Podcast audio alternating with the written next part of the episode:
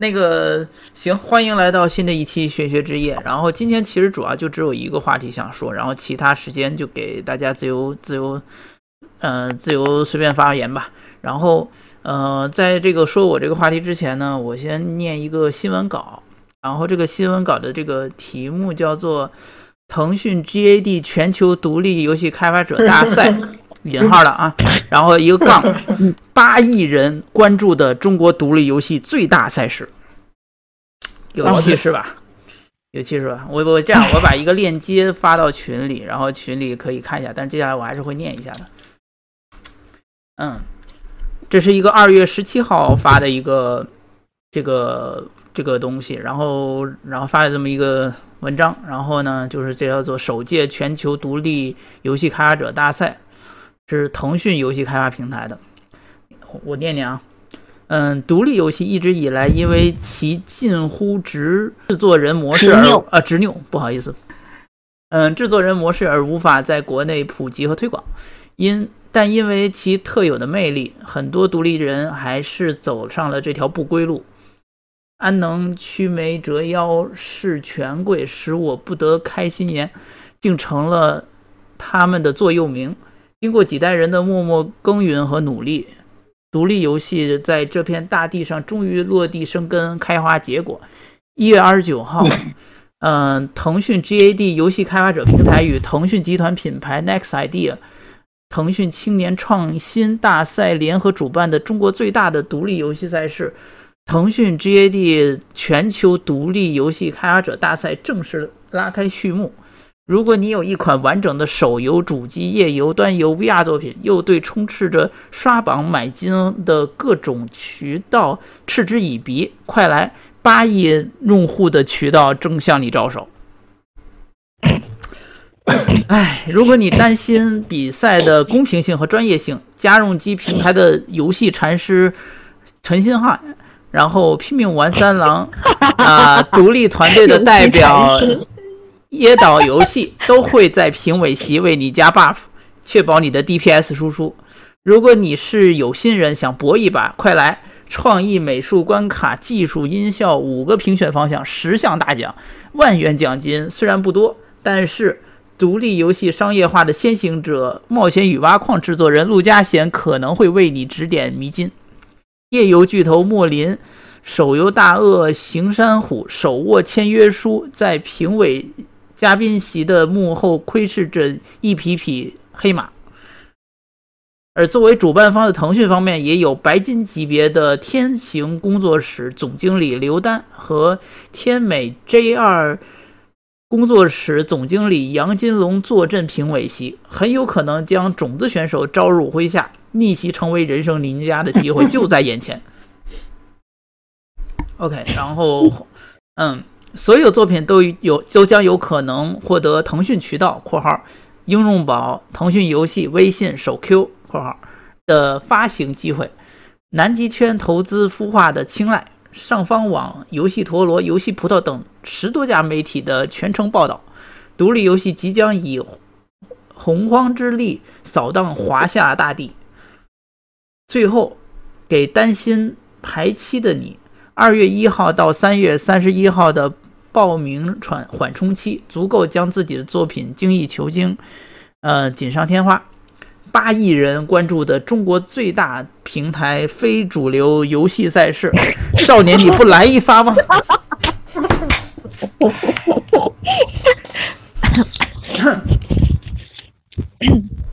对。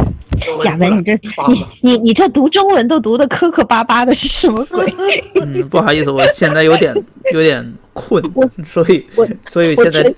既想吐槽这个内容，又想吐槽你磕磕巴巴的中文。我这磕磕巴巴中文就先不要吐槽了，我们现在先花时间吐槽这个内容。哦，也不能说吐槽吧，就是这样一个事情。对，嗯，腾讯现在。就是说要搞这么一个活动，对吧？我们都知道，我俄在中国这个不是不光是游戏圈了，互联网界都是相当厉害的一个一个存在。然后他青睐我们这个游戏圈，独立游戏圈啊。所以我首先呢，我想先问问，就是九叔跟孟非，你们怎么看这件事儿？孟非先说吧。哎，你就说你这个狡猾的人！不，我我我现在就就只想针对刚才看见这个文本说一句，就是我发现里面呃，凡是能够涉及到就是真正呃真正的奖励、真正真正这个实际利益的地方，前面加的都是有可能这个副词，我就只想指出这一点，就是你看这个有可能会获得谁谁谁的青睐，有可能会有可能会获得这个这个。渠道的发行机会，就是所有这些重要的东西，它前面都不是说，它它这这这个这个这个赛事，它不是说，比如说选到前几名的话，一定会把你加到榜里什么的。他说的是有可能哦，嗯，就是我只是想单纯的指出，作为一个比赛和一个游戏规则的设定来说，呃，我看到这种规则可能会觉得有点。这个只是一个新闻稿，然后我接下来把它的正式那个链接也发到了群里。然后那个链接里面有一些详细的内容，比如包括这个大奖的奖项具体有哪些奖项，然后奖项的奖金有多少，这这上面都都有写，还有包括他们的合作媒体、合作伙伴和这个什么奖金的赞助啊之类的。嗯，我简单说几个吧。然后首先那个大奖的奖项呢，最佳游戏奖有一个，然后是两万元的奖金再加上证书。嗯，最佳创意奖一名，一万元奖金加证书。然后最佳设计奖一名，然后一万元奖金加证书，然后最佳美术奖一名，一万元奖金加证书，然后最佳技术奖一名，一万元奖金加证书，然后最后是最佳音效奖一名，然后是一万元奖金的和和证书，呃，优秀奖还有四名，是五千元奖金加证书，嗯，然后备注获奖获奖者的奖金的呃获奖者奖金的个人所得税统一由。腾讯大赛组委会代扣代缴。我顺便提一下啊，一万如果发个人呃，如果收个人所得税的话，到手大概是有八千左右。嗯，我们刚发过。嗯，但是 就是就我我觉得这个这个奖励有点小气啊。不是，好像那个税是腾讯他们出，所以所以这个一万是到手的现金，应该是。哦，但但这个奖励真的还蛮小气的。对，我我我觉得很吃惊。尤尼奇大赛就多很多了。嗯，这这这，其实我很吃惊啊，因因为从游戏化的角度来说，就就我现在先不评论这个事情，我只是单纯从它的设置来说，就是从游戏化的角度来说，这个这个你奖励设置是是是遵守这个 SAPS 原则的，就是你永远是你如果给人的这个嗯这个。这个这个这个地位，就是最好类型的奖励是能够让你感到有 你比别人有地位，然后接下来是就是你能取得别人不能取得的渠道，然后接下来是你比别人有权利感，就你你会他他会肯定你有一种权利感和掌控感，最低一档才是实物奖励。但是我觉得很吃惊，就是就是独立游戏本来就是一个有点讲情怀的东西，但是。腾讯办独立游戏，最后竟然是用钱做奖励，这个、这个、这个，他前面就他写宣传稿，前面通篇都在讲这个、这个有情怀，我们要以洪荒之力席卷。然而他的洪荒之力席卷，就是我、我、我本来以为就是一个典型的这种奖励，他应该是说，比比如说我、我、我有渠道，对吧？我有这些无形的资源，我可以拿这些无形的资源提供给你们独立游戏开发者，这样你们就能打开一个新的世界。我觉得这叫洪荒之力。你每个人只奖励两万块钱，这叫什么洪荒之力？这个这个这个这个活动的设，我觉得从这个活动的设计来看，本身就是一个非常商业的这个做法，而不是一个就是很典型的独立游戏的做法。嗯，你看那个 Game Jam 的设计，它其实就是虚，就它它采取的就是比较虚拟的奖励形式，就是你获得的其实是成就感，你获得的是社群支持，你获得的是完成了一个东西的满足感，这些全部都是内在奖励。但是腾讯这个这个，就是你前面讲的再多么高大上，你。评委团再好，但是你最后设置的奖励竟然是钱，这个这个我觉得，就至少你从游戏化的角度来说，这个活动的设计和它的奖励是不匹配的。它它这个这个这个，它整个做这个活动的目的也就看起来很奇怪。嗯，总数呢？总数有什么什么看法？我我两点啊，一是就是不是很懂你们独立游戏，第二点是。第二点是那个，就是我感觉它这个就是那个，就是说企鹅本身就有一个就是那个腾讯的游戏平台嘛，嗯，就是大概就是这样，就是找开发者合作，就在它平台上运营运营的一个那个开发者平台嘛，嗯，就是说那个我估计它这个就相当于就是那个，相当于给它这个平台做一个造势的，就是相当于找个噱头的这种感觉。因为就是以前就是说那个前几年也都有类似这样的这种东西，嗯，对，对，首先我觉得他他说这个什么全球首届，这这完全完全就是 bullshit。这个，嗯，这个独立游戏的开发者大赛以全球性质的多的是，然后 IGF 都搞了多少届了，对吧？那这个也就是骗骗国内，对吧？不不明真相的群众利用一下信息差，就是利用一下信息差。对，对。首先，这名字噱头我们就不说了。然后呢，其次呢，我就觉得刚刚那个新闻稿，我我说实话有有太多想吐槽的地方了。比如说，它前面有一段说，如果你有一款完整的手完整的作品，又对充斥着刷榜、买金各种渠道嗤之以鼻，然后它后面跟着就是快来八亿用户的渠道正在向你招手，你前面还在说嗤之以鼻呢，好吧？然后八亿渠道就上了。对，不过就是。潜在的，你可以从这里面看到一个现象，就是那个资本就是开始就是看向就是这个独立游戏了，就跟今年的就是那个央视就是上那个二次元一样。嗯，对啊，因为你你就是从长期来说，就是现现在游戏产业已经创造了这么多产值，它肯定要洗白的，而而且游戏产业比国家啊着力扶持的动漫产业，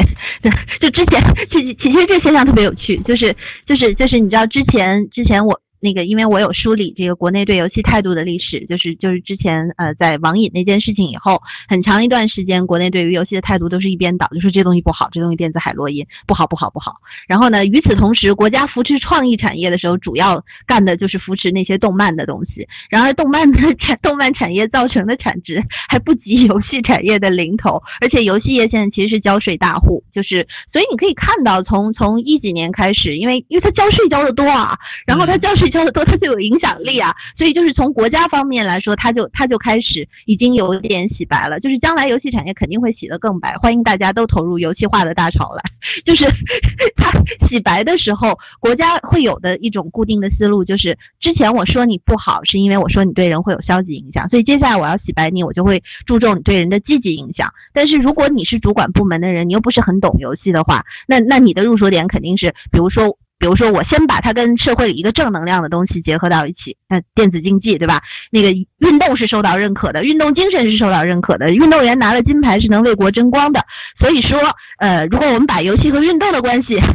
拉在一起的话，这个我们讲一讲电子竞技，哎，这可能能洗白一部分。所以现在你们就可以在这个这个电视台上看到很多电子竞技的节目。我刚才翻电视的时候还看到有有有撸啊撸的直播，看得我很难受。然后另外一个思路就是现在独立游戏的这思路，因为习大大不是讲中国梦吗？不是讲要创新吗？不是现在到处都在兴起创业大潮吗？顺便一提，我我我觉得这个其实是在回避现在这个就业率低的问题，就是实际上这是一个闪避社会矛盾的极好办法。但是为了避免这个节目被黑，我就不多说了。就是重点。点在于现在在国家大舆论强调创业、强调创新的这个这个基础上，然后再加上这个腾讯呃做了这么多商业游戏，也该洗白了。这个于是 他就想作为一个 梦想的扶持人，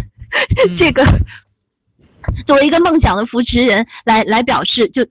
一方面和国家的大政策靠拢，就是国家提倡创新，然后呢，这个独立游戏其实是个人的这个创新行为，而且独立游戏因为确实能够创造产值。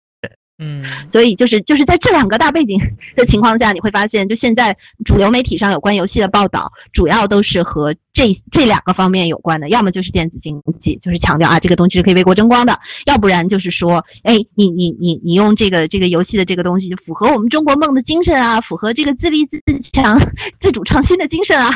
差不多就是就就是这两条路，就是我我只是想指出，一般一般。在分析这些公司的时候，往往是会讲，就是它从商业利益上怎样怎样怎样。但其实大家都知道，在中国，这个所有事情都和政治的大环境有关。所以，如果习大大没有说过中国梦这个事儿的话，我我估计，说不定 起来这个事儿都不一定会成。哇，这个联系起来是有点那啥。嗯。对，说着说着自己都笑了。九九叔，你你有什么看法？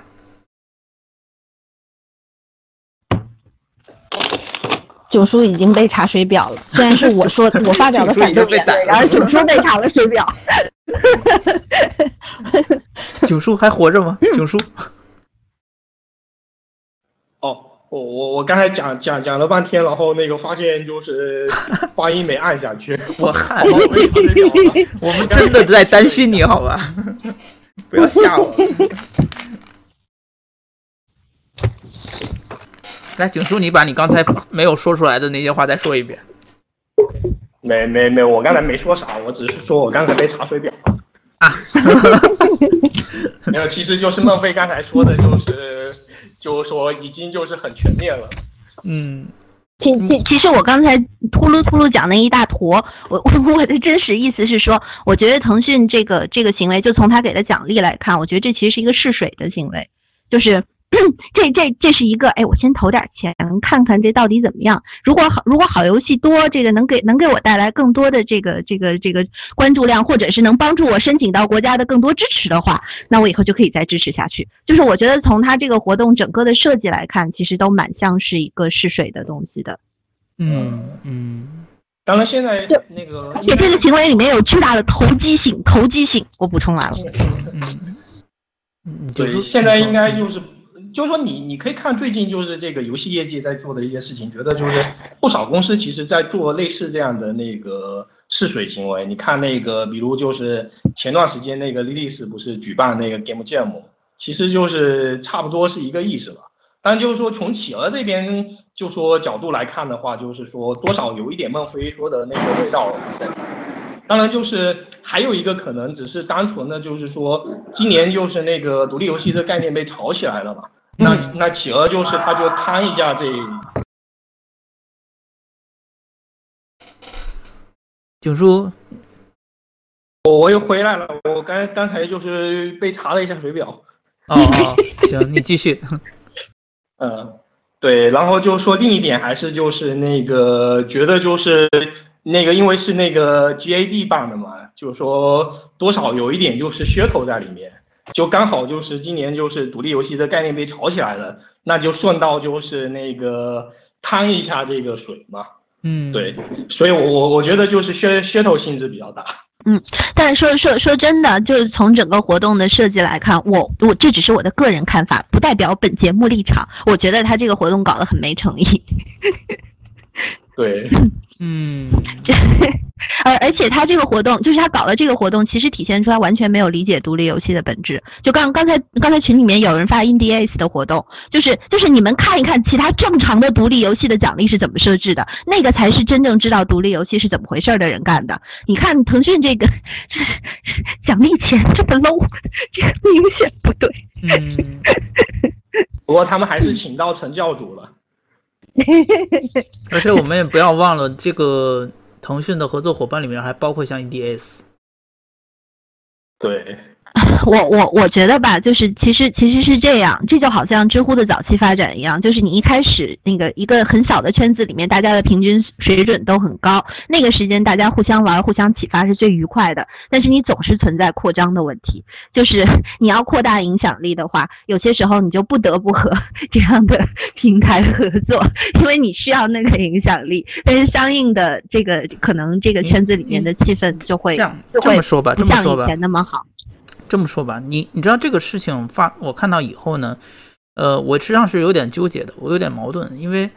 我觉得它不能说是一件坏事，因为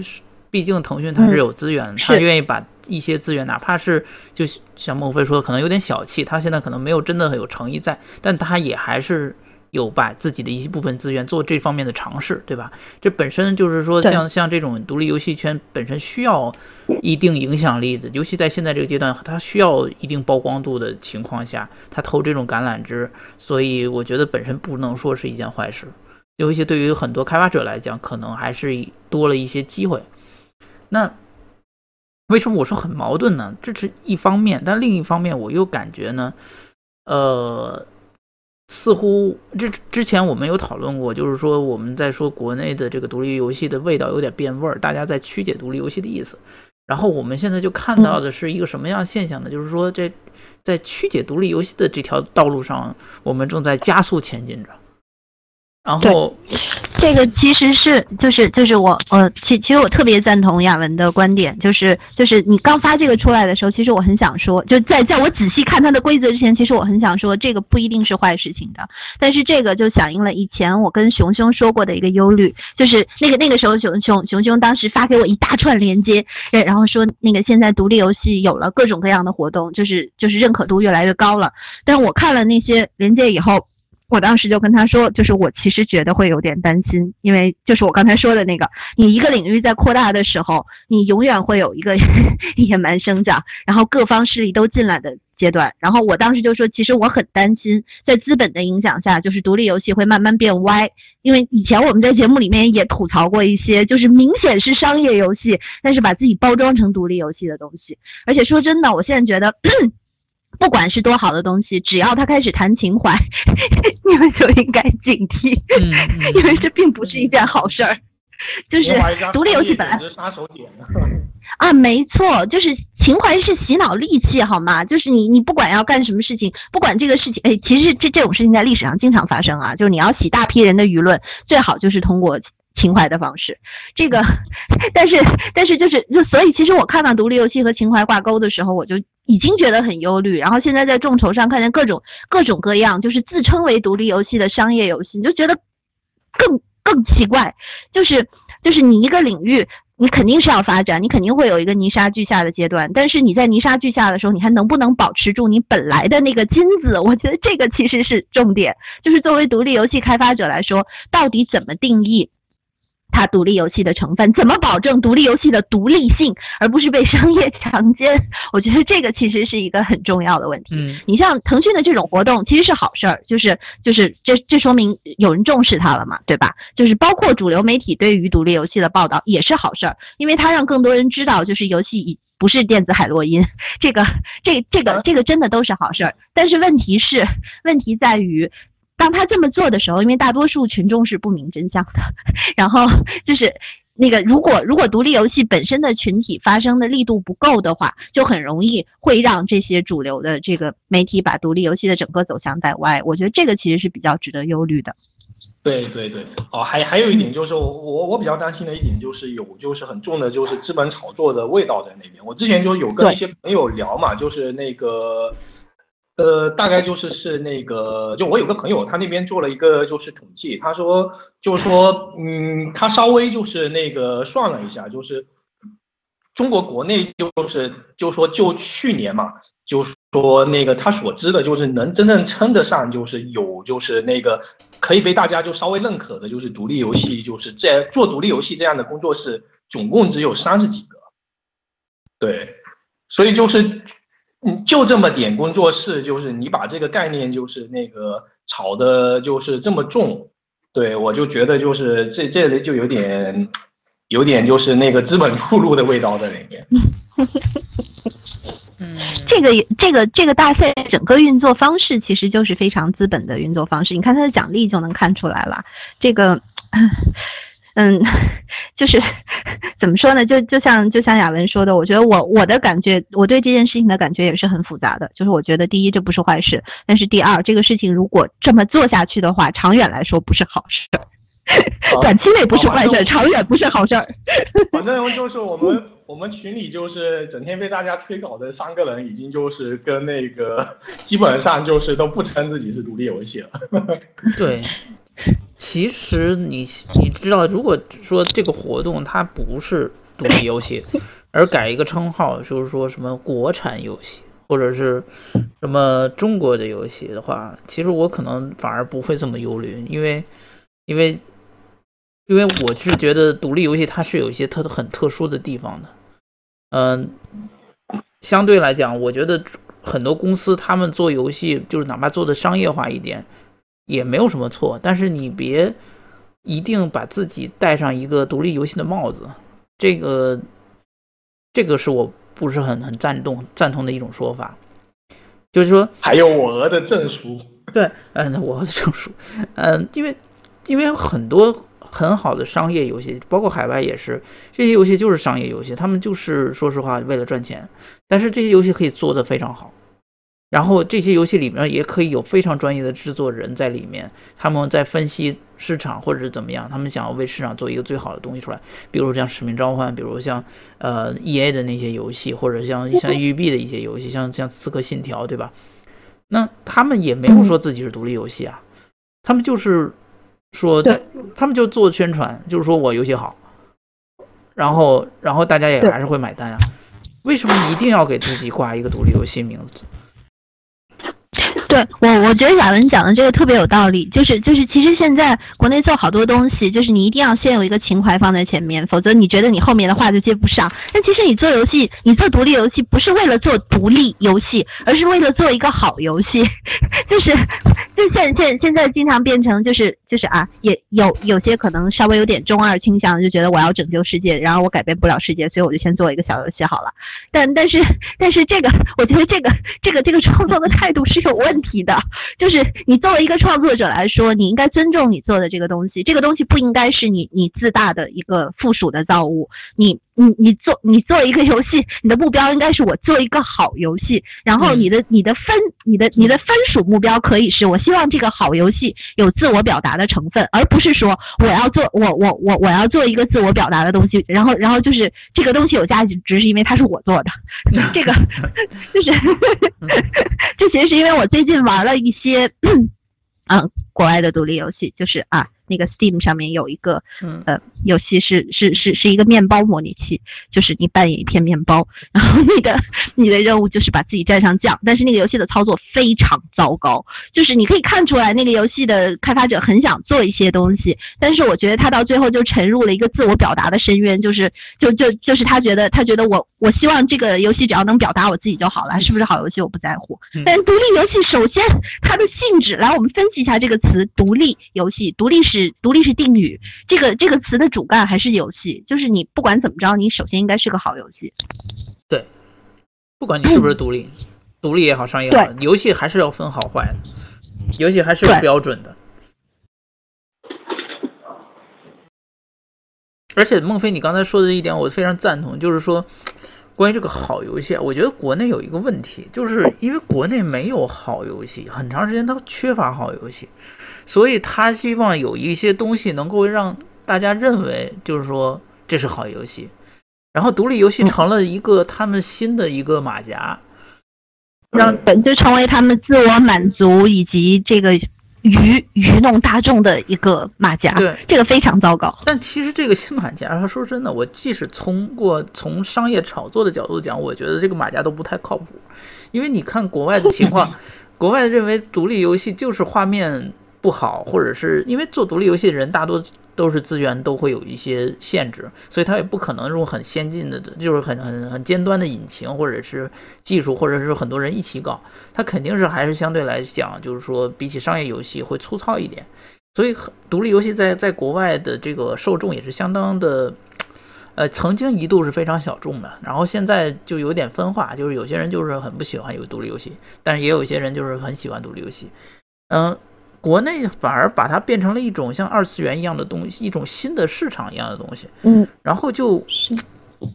就不看这个问题的两面性，就是说，其实是还是有一些大众他喜欢的是好东西，就喜欢的是这种对，就是工工业化，像好莱坞的美国大片一样的东西，他就希望有有好的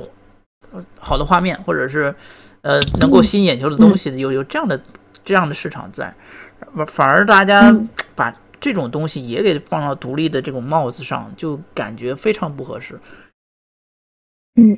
就你你说的这个吧，其其实让我想到最近的一个事儿，就是因为我们给宝马做做这个项做这个游戏化设计的时候，我们中间有设计一个完全游戏化的用户测试。然后宝马车主呢，其实并不像他自己想象的一样是以精英为主，在国内其实还是以土豪为主的。就是，所以我们当时有做一个纸面的原型测试，就是面向的是这群土豪用户，他们他们可能玩游戏的经验很少，但是就是就是在我们那个非常简陋的纸面原型在。在进行的时候，所有这些人都非常享受这个游戏进行的过程。就是其实重要的不是不是你这个东西叫什么，重要的是就是你你是一个好游戏，就是玩家应该不管在什么条件下都能够享受它。我觉得这个这个其实才是最重要的。就这些土豪，你就说真的，如果你是一个土豪，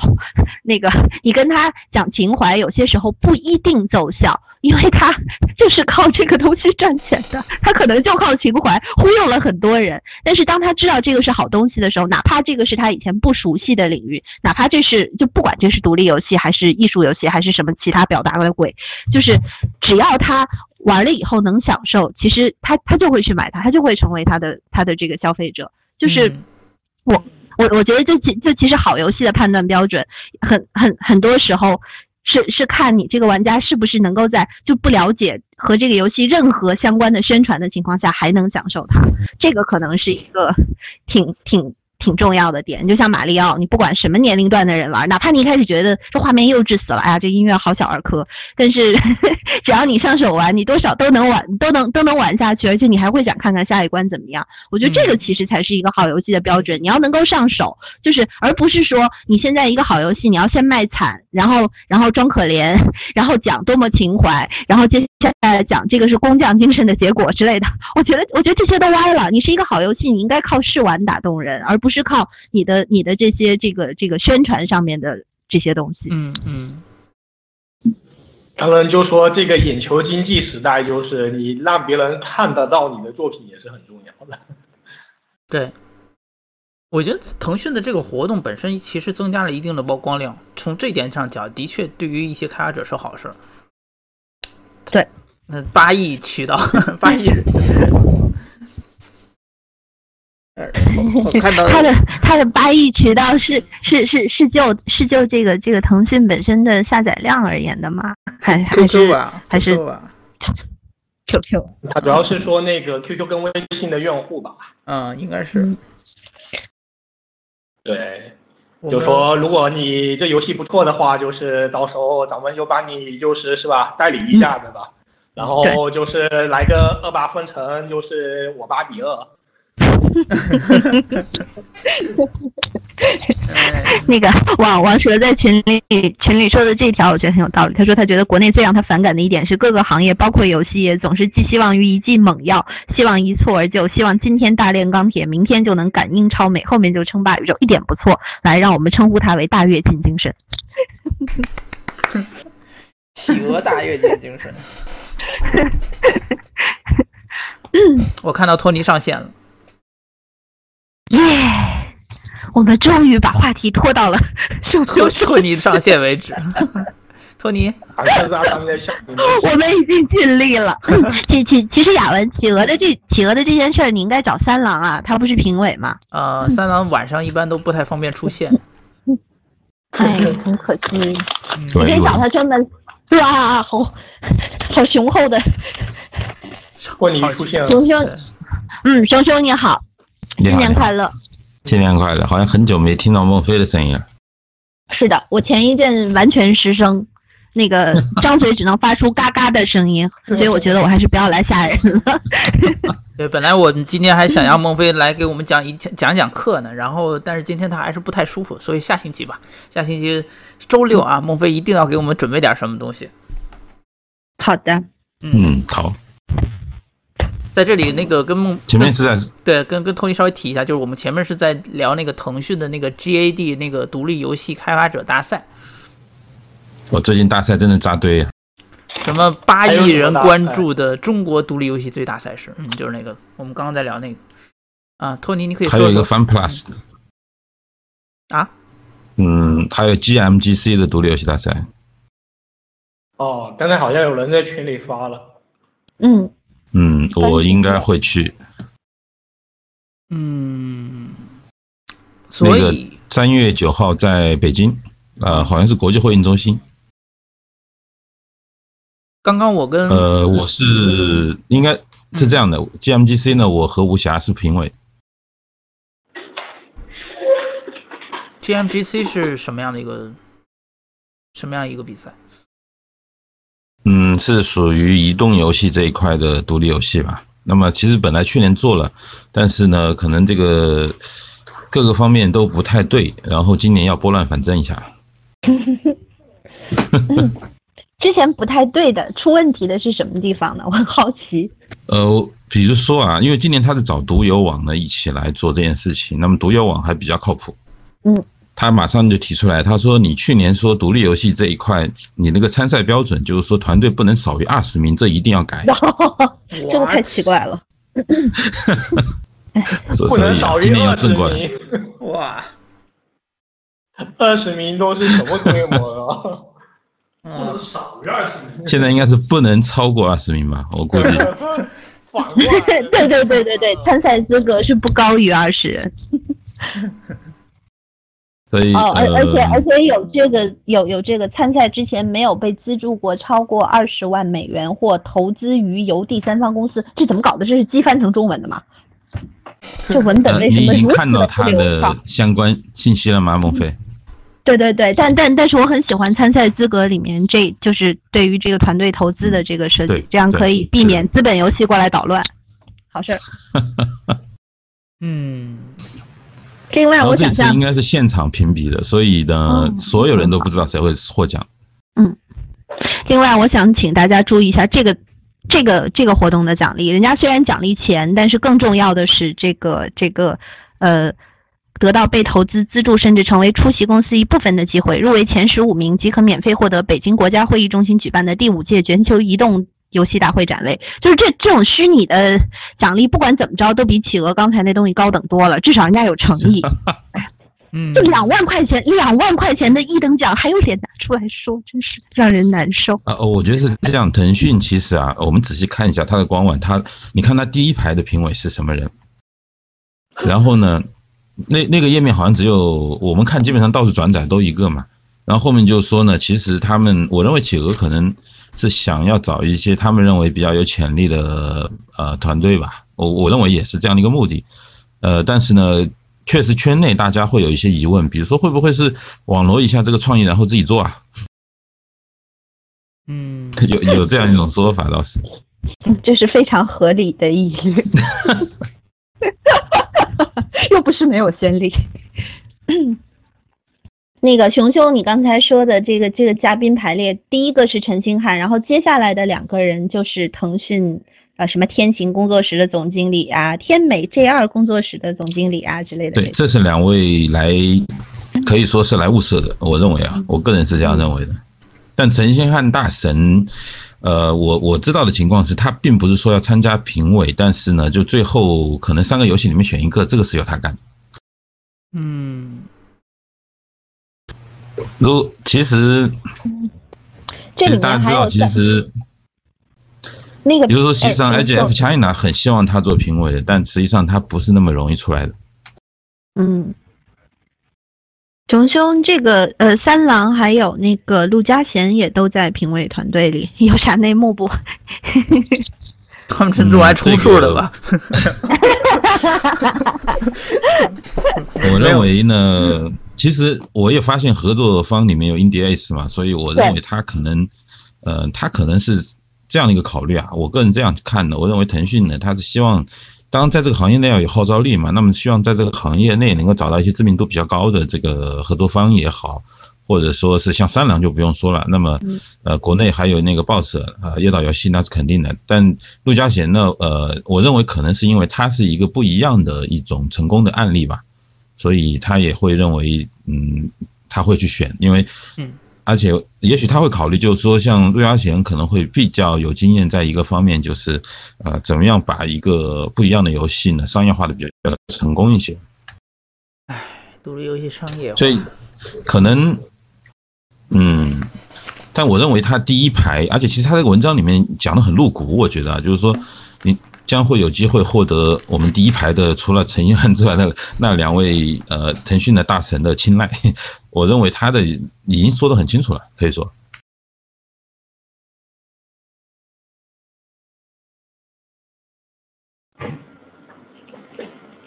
当吉祥物了，是吗？所以熊叔、熊熊托、熊哥，你你是怎么看这个这个这个腾讯的这个活动的？呃，第一个呢，我觉得他们决定做这件事情有点突然，但是呢，我不，我认为啊，有可能是什么呢？毕竟在圈里面，就是说，我们说头头脑脑们，他们的一些想法，可能跟下面中中中层或者基层的人的想法还是不一样的。但是呢，不管怎么说，现在这个业态到了这一步呢，呃，肯定要求变。求变的话，那么有忠诚或者是比较基层的人，比较有情怀的，确实是热爱独立游戏的人，一定会提出这样的方案。那么高层看到现在这种情况，不管是主动还是被动，他同意做这件事情呢？这个事情本身。如果说啊，他不是拿资本游戏来冒充独立游戏，呃，我认为这对独独立游戏和一个大家关注这个原创游戏是一件好事。但是呢，至于他的那个出发点，那可能这个会和我们想的不一样，这是有可能的。嗯。那么他们有的时候可能也需要有人来帮他们去站一站台，能够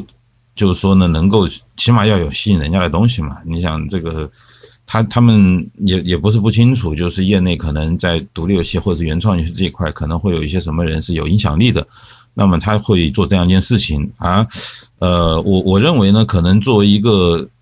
比较弱势群体的这么一个独立游戏，一个比较目前来讲还不是属于主流特别关注的这么一个对象，但我认为可能马上快了，这个趋势是蛮明显的。那么话说就是，嗯。跟跟去年就是网易的那种说报道，今年就是这个变化简直天差地地别。去年这个时候就是网易就是有一个就是独立游戏转体，大概就是说一般就是乞丐在做游戏嘛，然后今年就变成完全另一个概念。对，今年这个说实话，中国别的都不是很，就是说你能看到特别夸张的一个动向，可是跟风是从来是很快的。嗯。在这点上，我认为呢，当然我们就我个人来讲，我当然希望有更多的力量、更多的这些资源来关注呃独立游戏，或者说我们说原创游戏吧，因为这才是真正能够让整个业界变成一个可持续发展的一个很重要的这么一个啊，这是一个核心，是一个基础吧。因为像千有一面、渠道为王的这么一个趋势呢。到现在来看，真的很难走啊！我我相信很多大的厂商自己也知道。那么现在玩家其实以前所谓的小白玩家，现在他们的口味也会变，对吧？人其实人的一个天性就是他他喜欢有一些新的东西啊，他不可能说老是你喂他同样的东西，他就觉得很爽，是吧？呃，所以呢，有一些我认为有一些可能是属于被动转啊，有一些是被动关注，有一些可能确实也是因为嗯。独立游戏它激发了很多在这个行业内有情怀或者想有追求人的一些热情，在这从这个角度来看，呃，这些活动的出现，我认为呃这两方面都有，呃是一种结合吧。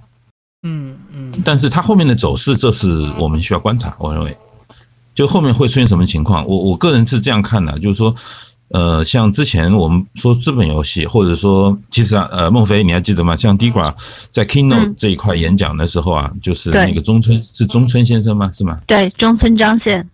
对对，他的他其实很清楚，他很清楚中国的在运营在 business 这一块是相当强的，他也有很多创新，包括其实像那个我还记得一四年的时候，好像是叫穿越火线的一把火麒麟，就是呃雅文当时贴出来他的海报是按揭。就每个月 按揭还还款买道具，分期付款太多了。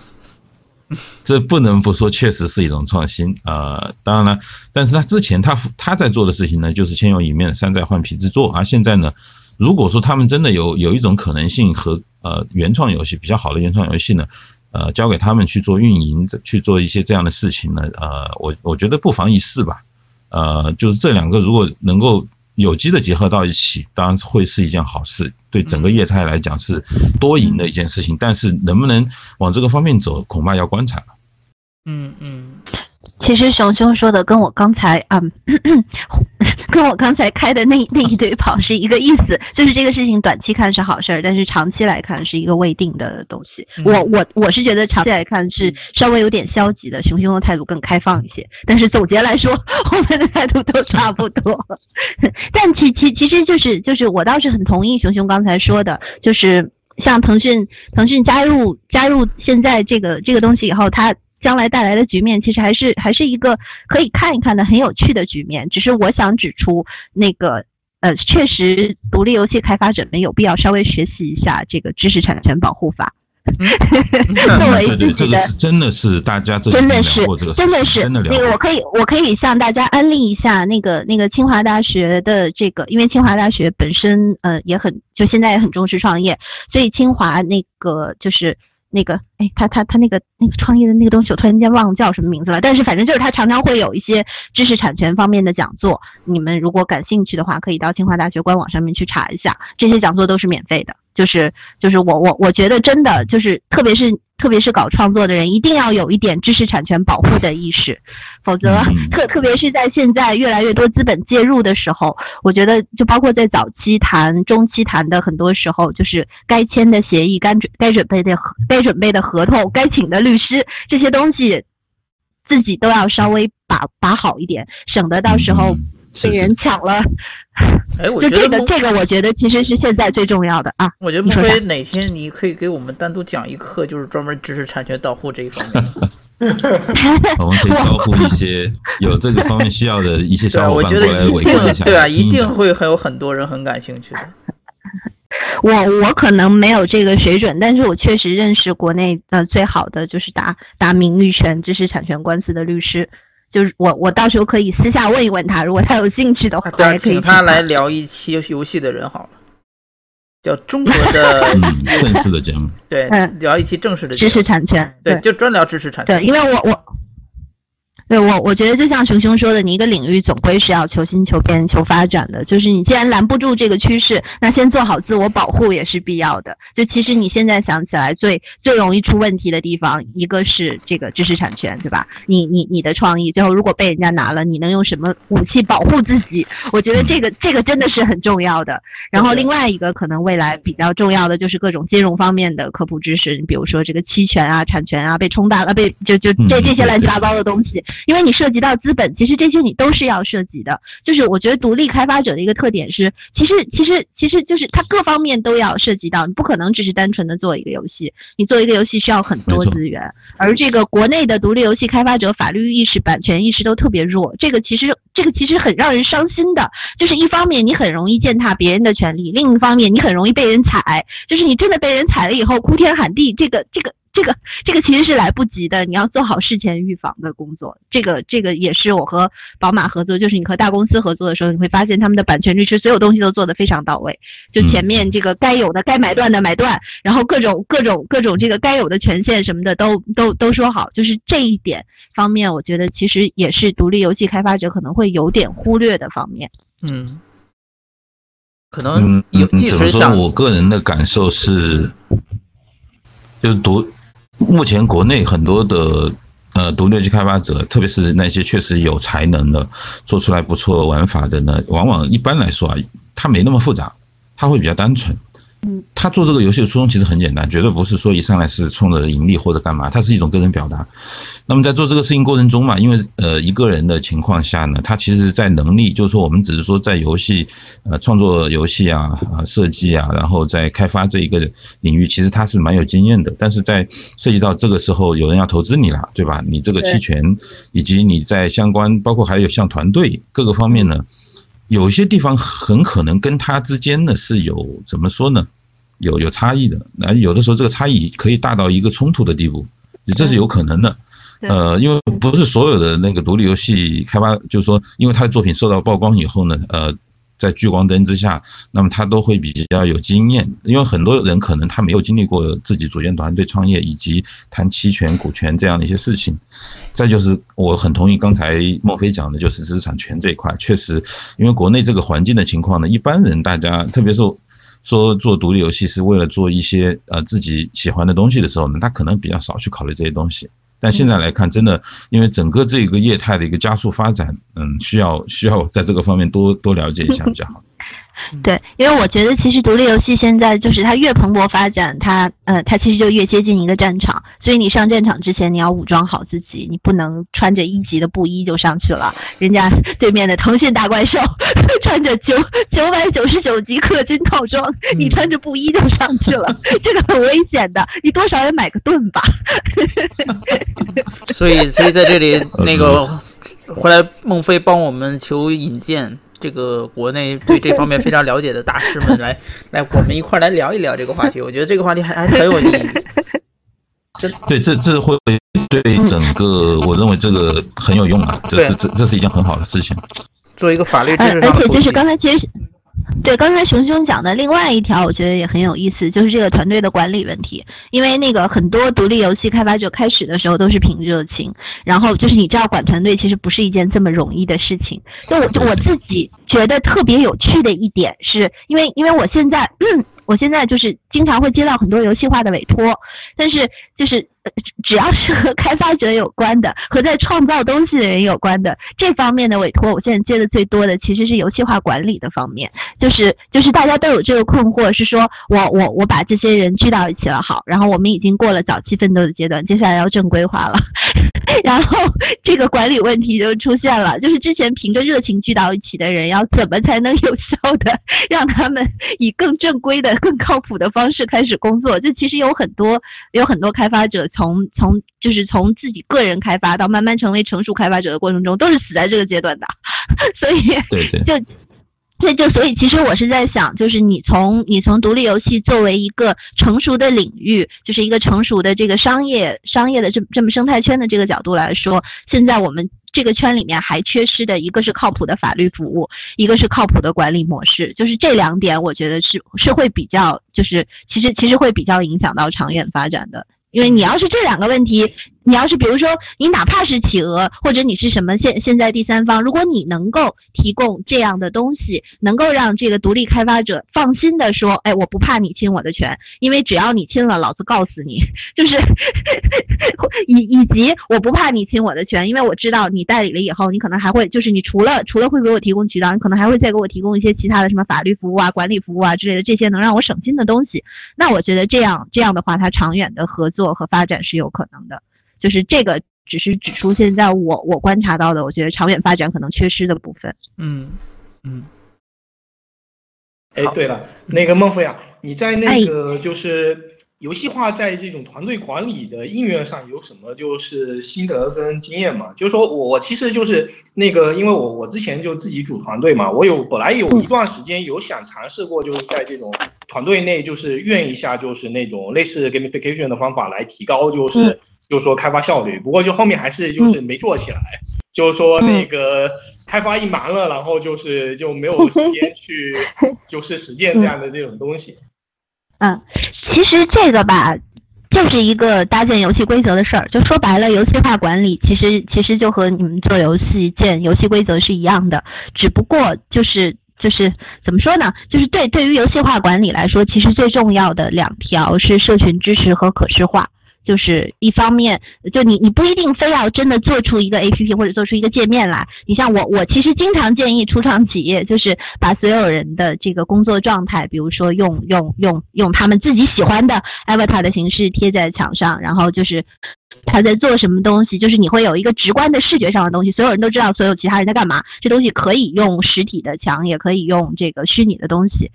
但就是就是你首先你要有一个视觉化的东西，然后你可能要有。一些就是针对针对性的虚拟奖励。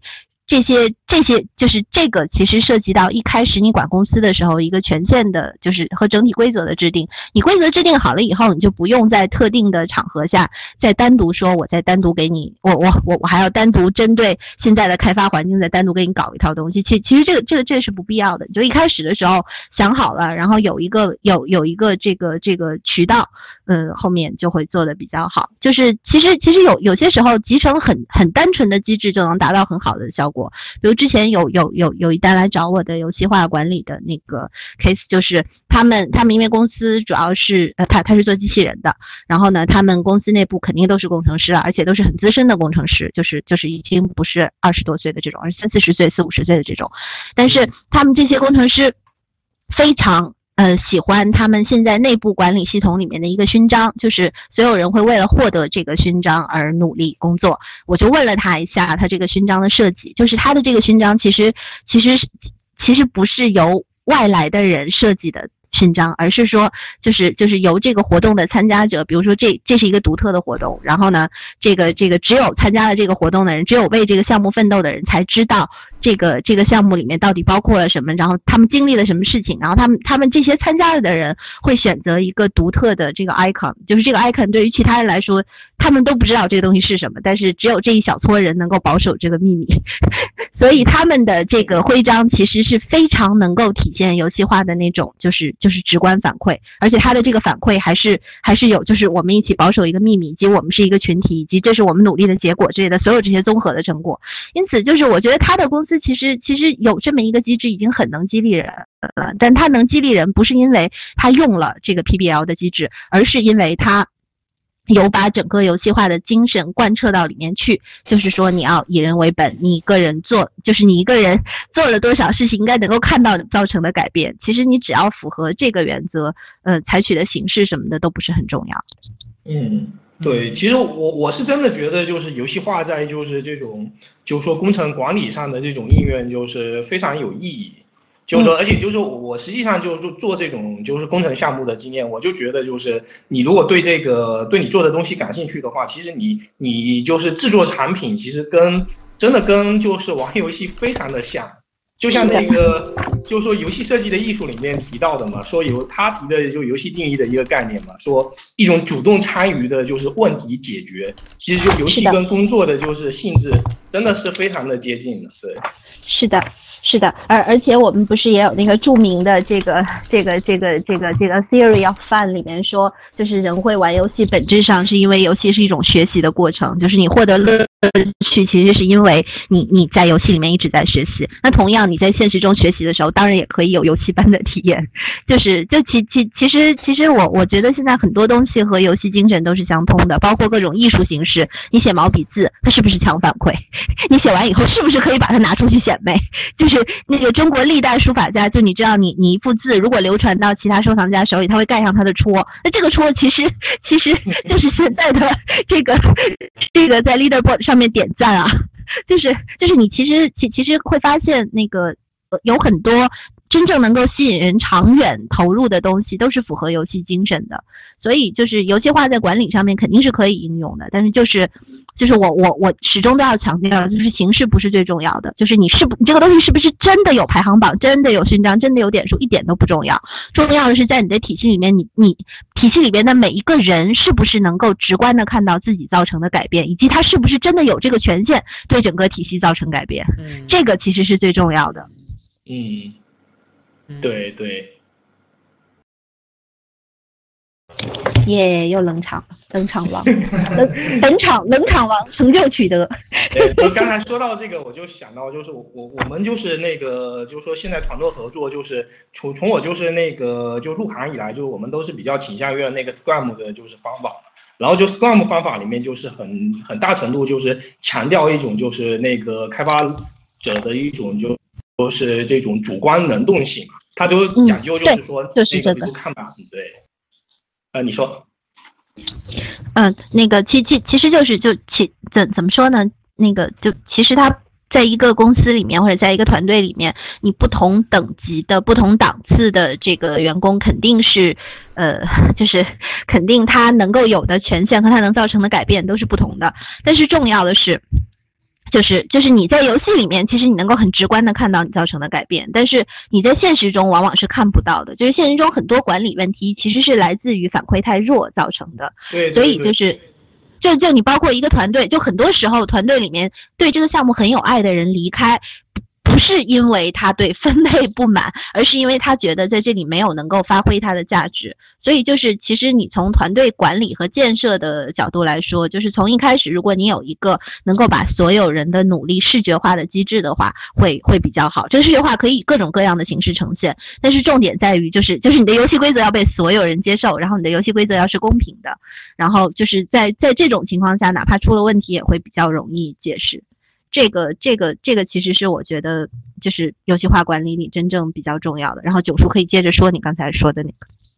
对，就是说，而且就是我觉得就工程管理也是，就是这方面也是那个，我就说说软件工程嘛，就是也是我们国内就是那个我就不说软件行业嘛，是属于在游戏行业就是特别弱的，就是那个嗯，就说一个地方，就是那个呃，因为我有一些就是那个在国外公司的就是那个朋友。然后他们院的那边院的一些就是工作方法就明显跟我们就是国内就是有很大差别，他们就强调就是那个就是说开发人员的这种主观能动性。但是就是那个我就是在国内就是从业这么多年，就是发现就国内就是那个就不管是中型团队还是大型团队，他们用的就是方法都是非常的就是保守过时的。就是那个我待的好几个团队，就是他们就是说那个呃到最后就是院的开发方法都是就是最古老的那种瀑布式的就是这种开发方法，就效率非非常的低，对。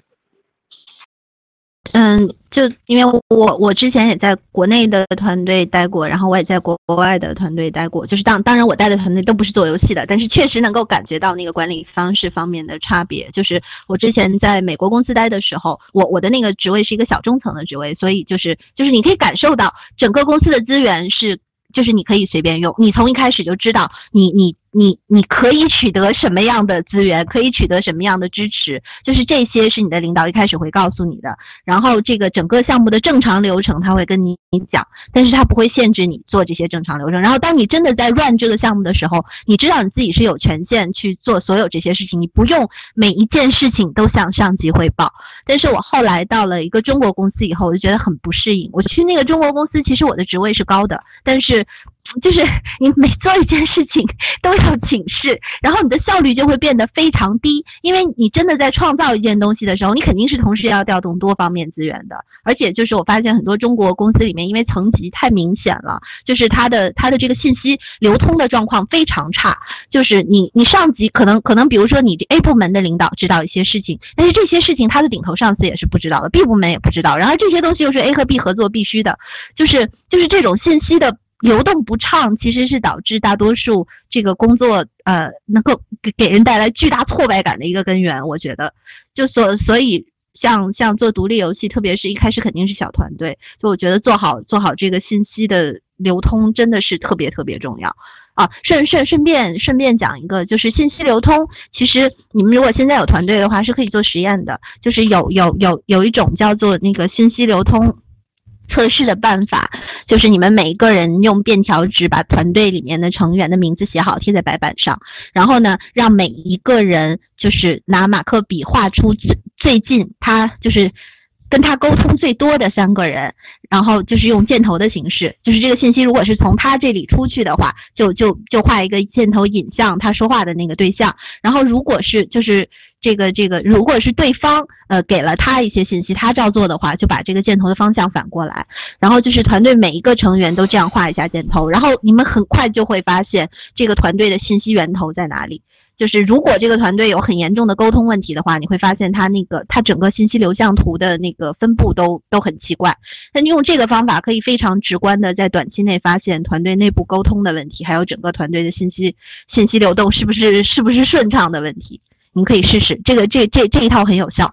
哎，这个这个方法有点意思。好办法。就是说我我对对，我我我说真的，就是我觉得就是那个就是特别就是那个像游戏的开发这样就设计团队合作的，就是那个就是说这种工程嘛，这种工程就是嗯，真的这方面就是非非非常的非常的重要。